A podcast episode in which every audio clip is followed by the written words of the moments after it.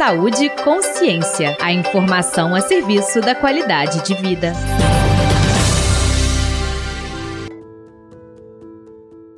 Olá!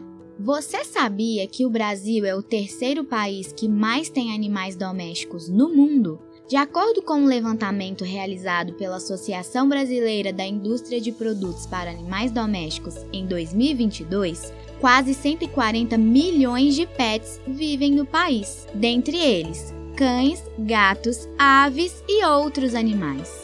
No podcast Saúde e Consciência dessa semana, vamos falar sobre os cuidados que devemos ter com esses animais e entender quais doenças eles podem nos transmitir.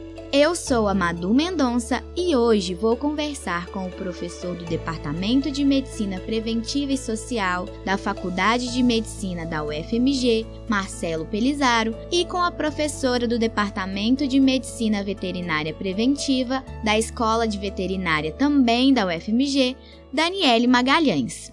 Olá, professores! Agradeço a participação de vocês aqui no Saúde e Consciência. Para começar, Professora Daniele, a senhora poderia nos explicar o que são as zoonoses? Zoonoses são doenças que são compartilhadas entre animais e pessoas. Elas podem ser transmitidas, na sua maioria, elas são transmitidas dos animais para as pessoas, porque nós temos muito mais espécies animais, né? E aí eles podem ser acometidos por muito mais vírus, fungos, bactérias, parasitos, do que dos seres humanos. Mas tem algumas zoonoses que elas são muito mais comuns nos seres humanos e os seres humanos transmitem também essas doenças para os animais. A lista de zoonoses que existem no território brasileiro é extensa, indo desde micoses na pele até doenças mais graves, como a raiva ou a leishmaniose visceral. Devido a essa diversidade de doenças, as formas de transmissão também são bem variadas. Por isso, todo cuidado é pouco quando o assunto é a higiene e a saúde dos nossos pets. Professora Daniele, quais orientações a senhora daria para uma pessoa que acabou de adotar um pet? Quais cuidados essa pessoa deve ter para garantir a saúde do animal e também dos adultos e crianças que vivem naquela residência? Qualquer animal de estimação que a gente opte em ter, né, e levar para dentro da nossa casa, a gente tem que ter muito certo, assim, que ele precisa de três coisas importantes. Ele precisa de vermífugo, então ele precisa ser vermifugado naquele momento que a gente coloca ele em casa. Ele precisa ser desparasitado do ponto de vista de pulgas e carrapatos, também é muito importante, porque a gente tem inclusive alguns parasitos que são transmitidos pela pulga, e eles precisam ser vacinados. Se o dono do animal, o tutor do animal, ele faz esse dever de casa, que é de procurar um veterinário ou uma orientação na prefeitura, né, no serviço público, para vacinar contra a raiva e contra as, as, vacinas específicas dos cães e gatos, a gente já elimina 99% do risco de zoonose que a gente poderia trazer para o convívio com as crianças. Entendi, professora. E no caso das crianças, é bem comum que aconteçam alguns acidentes, como mordidas ou arranhões. Como nós podemos evitar que esse tipo de contato ou acidente aconteça? Todo tipo de carinho, cuidado é do pescoço para trás, evitar a cabeça, evitar esse contato. E conhecer o comportamento daquele animal. Então, se eu tenho um animal que é muito agitado, eu preciso gastar a energia dele para ele não não ter conflitos dentro de casa. Se eu tenho um animal que é muito quietinho, eu não posso provocar ele, eu não posso querer tirar dele um comportamento que não é comum dele.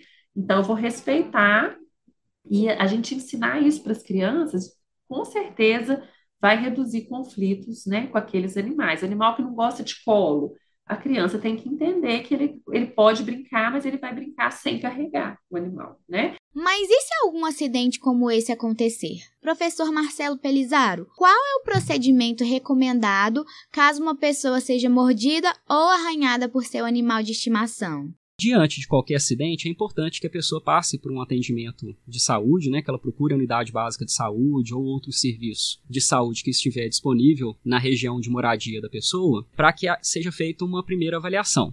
Essa avaliação ela vai incluir as características da ferida, vai incluir a necessidade de higiene do local, de limpeza do local afetado e a prevenção de doenças que não se restringe só à raiva, mas também inclui outras doenças como por exemplo o tétano O tétano é outra doença que pode ser prevenida com a atuação adequada é, e que pode ser transmitida também por esse mesmo mecanismo de, de mordedura e arranhadura.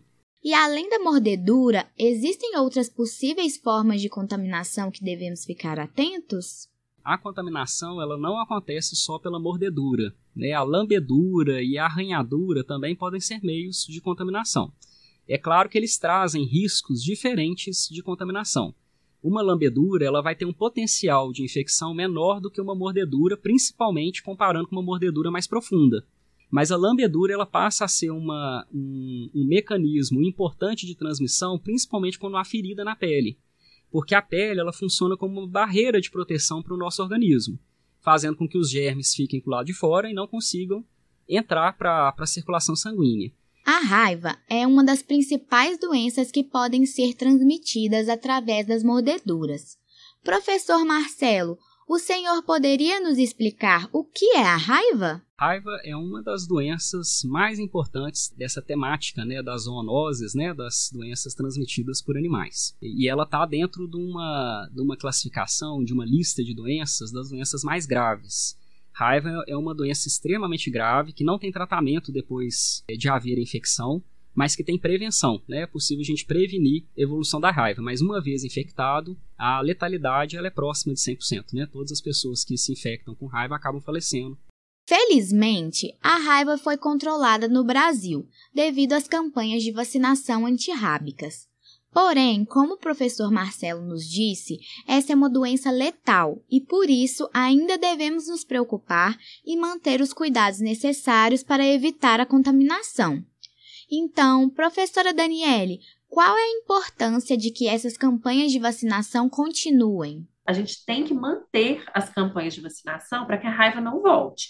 E aí, se o animal está vacinado, cão e gato, mesmo que caia um morcego suspeito na casa, na sua casa, no seu quintal, né, com sinais compatíveis com a raiva, que no morcego são sinais é, que vão impedir ele de voar, né? Um animal que está caído no chão não consegue bater as asas porque a raiva paralítica ela causa uma dificuldade nele de levantar voo. É um animal que está voando durante o dia, que está pousado num lugar onde habitualmente ele não pousaria. Isso tudo é uma atitude suspeita que a gente precisa procurar o serviço de controle de zoonoses e notificar que tem um morcego suspeito ali na nossa casa. Eles vão recolher esse animal, vão fazer o exame. Se o cão e o gato está vacinado, não existe risco de transmissão para eles. Até aqui, nós falamos sobre os possíveis acidentes com animais que nós conhecemos. Professora Daniele, e quanto aos cachorrinhos que encontramos na rua? Quais cuidados devemos ter? Animais que a gente não conhece o status vacinal dele, a gente nunca põe a mão na boca, né? Então, a gente ensina isso para criança, a gente ensina isso para qualquer pessoa. Encontrei um animal na rua, ele tem tutor, ele tem dono? Eu vou sempre perguntar: eu posso passar a mão? Eu posso fazer carinho? Ele é manso? E aí eu vou me aproximar com cuidado para evitar essa transmissão, esse risco, não só da raiva, mas de mordida mesmo, né? De uma ferida. E um animal que a gente não conhece, vamos supor, apareceu um animalzinho abandonado na porta da minha casa. Eu preciso manipular esse animal, eu preciso carregar ele porque ele está doente, eu vou levar ele ao veterinário. Eu vou sempre amarrar a boca dele. Eu, eu tiro até o cadastro do meu tênis, às vezes na rua, se eu acho um animal ferido, e amarro sempre a boca dele, né, de uma forma segura, para eu poder manipular. Ou eu vou ligar para alguém que tem esse preparo, vou chamar o centro de controle de zoonose, vou chamar o corpo de bombeiros, para fazer um resgate de um animal que pode estar com dor, nem vai me morder porque ele é bravo. Ele vai morder, às vezes, porque ele está atropelado, ele está ferido, e aí eu evito também esse risco. Agora, falando um pouco mais sobre os felinos, é comum ouvirmos que as mulheres grávidas devem evitar o contato com os gatos durante a gravidez. E isso se deve principalmente à possibilidade de contaminação pela toxoplasmose, que é uma infecção contraída através das fezes dos felinos. Professor Marcelo, o senhor poderia nos explicar por que essa preocupação com as gestantes é necessária? Para a grávida, principalmente por causa das repercussões no feto. Então, o impacto maior da toxoplasmose não é para a mulher em si, para a gestante, mas pelo risco que ele traz né, no início da gravidez em provocar um aborto, então ele aumenta o risco da mulher perder a gravidez, e à medida que a gravidez vai evoluindo, o risco de deixar sequelas importantes para o neném. Sequelas neurológicas, sequelas em órgãos vitais do corpo, sequelas visuais, auditivas e por aí vai. Agora, pensando no cuidado, professora Daniele, quais cautelas a gente deve ter com a higiene dos nossos gatos para evitar a contaminação por toxoplasmose? O único animal que elimina nas fezes a doença é o gato. São os felinos, né? As onças também, mas no nosso meio real, o gato ela não sai das fezes infectante. Então, a forma que sai aquele ovinho ali que a gente chama de oocisto, ele é inerte, ele não vai te infectar. Se eu acabei de mexer no, no, cocô do gato e sem querer eu pus a mão no olho, na boca, nesse momento eu não pego toxoplasmose. Ela precisa de algumas horas em contato com o ar para ela se tornar infectante. O que, que essa informação quer dizer para a gente? Que se eu mantenho uma frequência de limpeza boa na minha casa, se eu limpar uma vez ao dia as fezes do meu gato, eu praticamente não tenho chance de contrair toxoplasmose. Além da contaminação por meio do contato direto com as fezes, é possível se contaminar de alguma outra maneira? A gente pode ter contaminação de vegetais, casas que têm quintal, que plantam horta e que algum gato defeca ali, aquela verdura ela precisa ser muito bem higienizada. Às vezes a gente pensa assim, ah, uma horta aqui do quintal de casa não tem agrotóxico, eu nem preciso preocupar em lavar. Pelo contrário, tem que lavar, porque a chance de ter passado um gato ali existe, e aí a gente pode ter contaminação com toxoplasma. Toda verdura deve ser higienizada nós falamos sobre as gestantes. Agora eu gostaria de perguntar ao professor Marcelo se devemos ter algum cuidado específico com as crianças. Elas são mais suscetíveis a algum tipo de zoonose? Bom, é claro que as crianças elas também têm uma variação muito grande dependendo da idade, porque a gente pode estar falando desde um recém-nascido, em que as vacinas ainda nem foram administradas, como a gente pode estar falando de crianças na idade escolar, de adolescentes, né? É claro que quanto mais nova é a criança, maior o cuidado que se precisa ter para evitar infecções de qualquer tipo. E não só com animais, mas também com, com outros seres humanos, né? Então é muito comum a gente ver recomendações em que recém-nascidos evitem ficar transitando né, em ambiente público, em shoppings, antes de receber pelo menos a parte mais básica do calendário vacinal, porque realmente essa, a criança, nesse período, ela fica mais suscetível a algumas infecções e o sistema imunológico está sendo construído, está sendo desenvolvido né, é, no corpinho daquele bebê. Agora, crianças maiores, o maior cuidado que a gente precisa ter, de fato, é com acidente. É bem comum que as pessoas beijem seus animais de estimação ou os levem para dormir na cama, por exemplo. Professor Marcelo, quais cuidados devemos ter ao fazer isso? Ou não devemos fazer de forma alguma? É claro que todo profissional de saúde vai ter muita preocupação com a higiene. E a gente sempre vai trazer isso como uma recomendação muito forte no cuidado em saúde para as pessoas, que elas cuidem da, da sua higiene e não só da sua higiene, mas também do seu animal é, de estimação. Essa questão de, de beijos né, e carinhos é, mais, é, mais próximos do animal, ele vai ser um tema que vai envolver alguma, uma certa polêmica, né, uma certa discordância, porque alguns profissionais vão ver isso como comportamento de risco, outros profissionais vão ter uma visão mais tolerante, é, reconhecendo que seres humanos também transmitem doenças para seres humanos, e nem por isso a gente deixa na maior parte das vezes, de recomendar um contato afetuoso, um contato mais próximo. E aí é uma relação de risco-benefício que a gente precisa colocar na balança sobre os benefícios de se ter um animal de estimação e uma relação mais carinhosa com esse animal de estimação e os riscos que são reais, né, de transmissão como o professor Marcelo citou, o cuidado com a higiene dos nossos pets é um passo fundamental para evitarmos a transmissão de doenças. Então, gostaria de perguntar à professora Daniele quais orientações a senhora dá em relação à higiene dos nossos animais de estimação. Ter a frequência de banhos, né? A cada 15 dias é o ideal, no máximo uma vez por semana, para não tirar a proteção natural desses animais e quando a gente sai com esses animais para a rua, que é muito desejável que esses animais passeiem tenham uma vida social para eles, é muito importante para os cães, que a gente faça a higienização das patinhas deles quando a gente volta para casa. Essa higienização, ela não pode ser feita com álcool, como a gente, né? O álcool gel.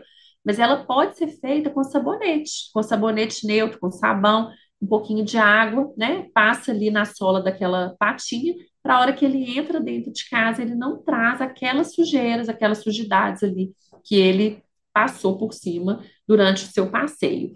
Até aqui, nós falamos bastante sobre cães e gatos, mas as zoonoses não ficam restritas apenas a eles. Professora Daniele, e quanto aos pássaros?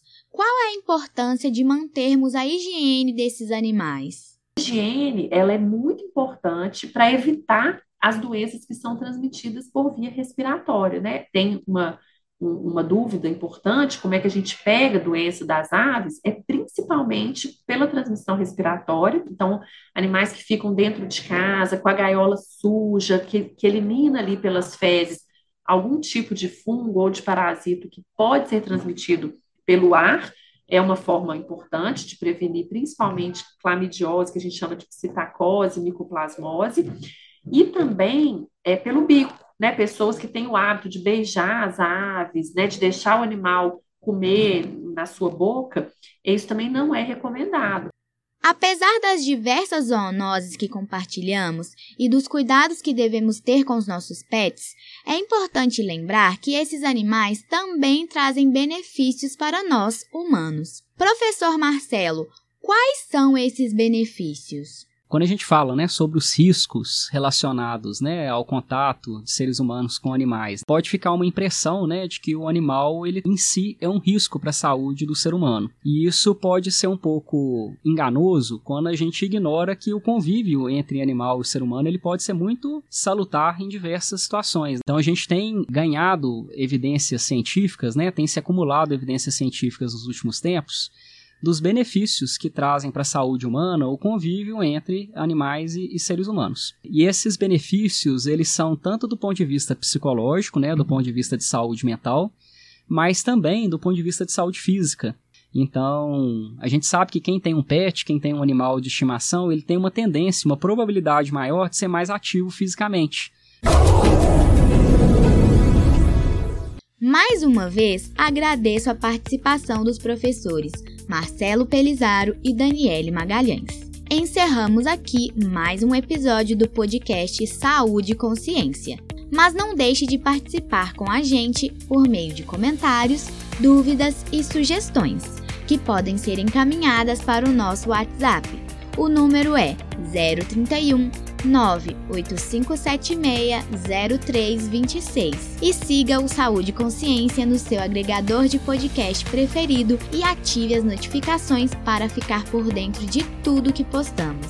Essa edição foi produzida por Carolina Magalhães e Giovanna Maldini. Eu sou Madu Mendonça, informação é saúde e até a próxima.